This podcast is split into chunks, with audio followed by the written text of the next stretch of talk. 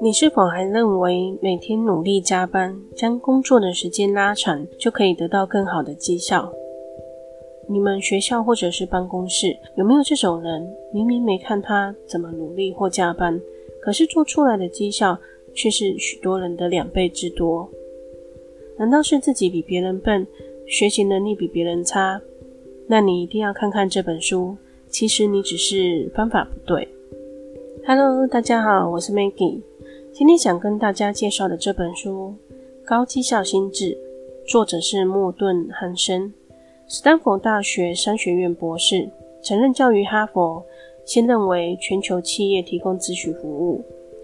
书中总共介绍了七种方式，让你了解到什么才是提高效能的重点。这七项分别是：全心投入、追求价值、不断精进、找到热情与使命感。策略性争取支持，团队脑力激荡，拒绝不具生产力的合作。前面四项说的是个人工作表现，而后面的三项则强调团队合作。大家都一定有听说过一万个小时定律。如果我们要学习一样新的技能，必须投入时间达到一万个小时，才能达到某种专业的程度。然而，时间并不是让你卓越的最主要的条件。依照图表一之一的显示，卓越者七成是靠聪明工作的其他心智，只有约三成左右的条件是靠运气与工时等条件。第一，全力投入，除了专注还不够，你还必须有所选择的专注。作者将它称之为双重专注。书中举了一个故事，两队人马。分别是英国队与挪威队。一九一一年，两个国家都想要征服南极这个冰封大陆。谁先穿越四百里冰站，攀爬一万尺的高山，忍受华氏零下六十度的酷寒，登上峰顶，插上旗帜，便赢得了这项竞赛。英国队人马是挪威队的三倍，经费也是多了一倍。英国人选择的交通工具是狗、摩托雪橇。西伯利亚矮种马、雪地滑板及人力拖拉，总共五种交通工具。他的想法是，如果其中一种交通工具冻死了，还有其他的交通工具可以替代。然而，这场竞赛却是挪威队的人获胜，而英国队则在酷寒的南极中冻死了，全军覆没。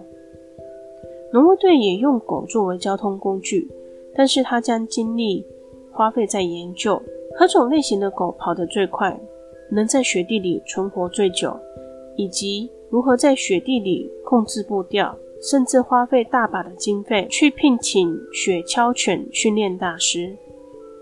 反观英国队的矮种马，拖慢了这趟极地探险的速度，光是协调各种交通工具就让英国队伤透脑筋。挪威队只选择了一种交通工具。并且想方设法做到最好，他只是更专注投入。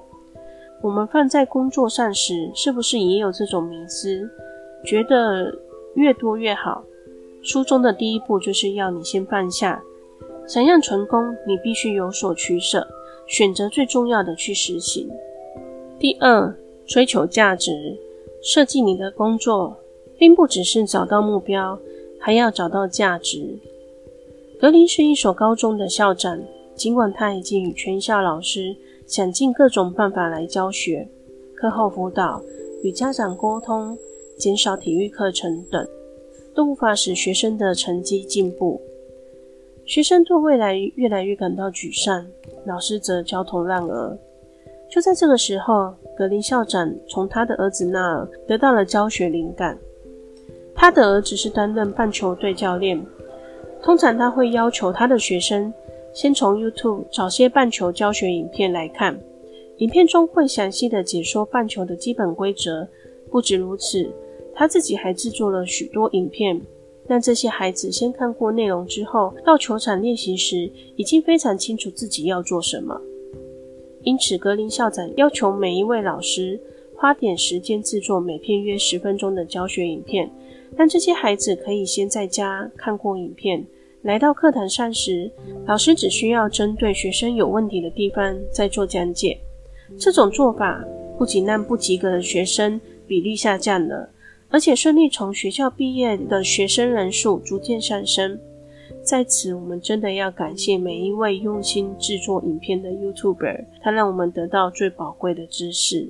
追求目标的人只是完成上司交给他的任务，而追求价值的人除了达到目标之外，更追求有助于他人的改善方法。追求目标的人只是说服每一位客户多买一件衣服，追求价值的人会思考这件衣服如何才能衬托出这位客户最美的一面。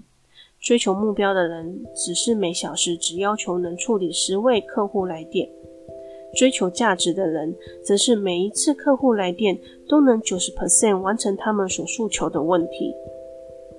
第三，精进。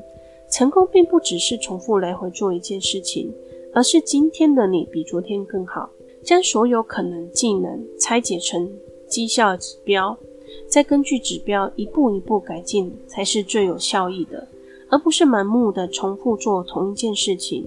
练习回拳有四个步骤：先试着做做看，然后提出问题，评估提问的结果，从教练老师那儿得到建议，得到新的问题或答案，再去修正它，然后再试着做做看。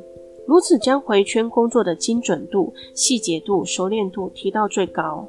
第四，热情与使命感。有热情的人会问：“这个世界能给我什么？”有使命感的人会问：“我能给世界什么？”热情很重要，但是使命感才能带你到达卓越的巅峰。囊肿纤维症在过去是不治之症，在过去，孩子如果被诊断出得了这种病，最多只能再活个几年。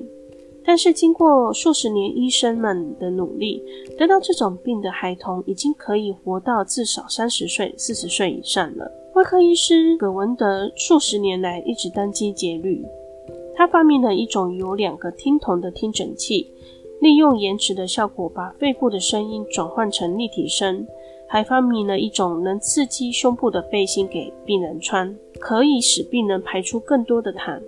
他们终其一生都有强烈的社会使命感，一直站在使命感金字塔最顶端。他说：“我工作不只是为了赚钱。”这份工作能让我对社会做出很大的贡献。当你对工作的态度对了，你的动机就会增强，觉得干劲十足，对工作的专注会更多，进而达到更好的绩效表现。第五，策略性争取支持。长久以来，陶氏企业都是将商品卖给大企业。网络市场的兴起，台福德想建立一个专卖公司产品的网站。并且以经济实惠的价格来吸引他们开拓新的市场。然而，陶氏企业的那些老主管认为，如果网络上可以买到比较便宜的相同商品，那些大企业就不会再跟他们购买比较昂贵的商品，所以拒绝了台福德的建议。为了说服这些主管，台福德设计了一个很大胆的计划。剧情是这样的：与他们卖相同商品的三间公司。与一家网络公司合作，成立了一家网络商城。为了增加可信度，台福德还找了一个记者、一个分析师和经销商，做成了一部恶搞影片，并且将这些影片寄给了各个主管。这骗局主管事后知道了，都非常生气，但是的确让他们开始紧张起来。最终，主管们同意拨一百亿的经费给台福德来进行这项计划。说服人时，你必须挑起别人的恐惧心理，同时又给他们愿景、目标，激励他们对未来的期待。第六，团队脑力激荡。不知道大家有没有这种经验？当台上主管对着众人说：“大家有什么意见可以提出来？”台下鸦雀无声。主管在团队脑力激荡中占了非常重要的角色。大部分的员工都会恐惧权威，害怕自己的意见跟主管意见不相同，而对自己的建议有所保留。海尼根的某位主管就在会议室每位员工的桌上放了三种颜色的卡片：红色代表反对，绿色代表支持，灰色代表提案者偏离轨道。会议室还摆了一只玩具马。如果有人喋喋不休，还可以将玩具马丢到他面前，他希望每个人都可以大胆地提出反对意见。有时候会议中的争吵反而是多方意见的来源。主事者应该尽量让每个人都发表自己的意见，才能激荡整个团队的想象力与创造力。第七，拒绝不具生产力的合作。合作之前，必须先问问自己为什么要合作。有些部门明明可以自行就将项目完成，却偏偏申请与其他部门合作，主要是担心如果决策做错了，不用自己一个部门承担后果。这样反而导致花费更多不必要的时间在合作上面。以上就是书中所说的七大提高绩效的方法。阿基米德杠杆原理曾说过：“给我一个支点，我可以撑起全世界。”工作上很多困难，找对支点就能运用杠杆原理，以较省力的方式来化解。别把努力当成习惯，不如思考如何聪明工作，将思考当成习惯，每天询问自己。如何可以更精简工作项目？是不是还可以更快速、更好的方法？你学到了吗？那今天 Maggie 就分享到这边。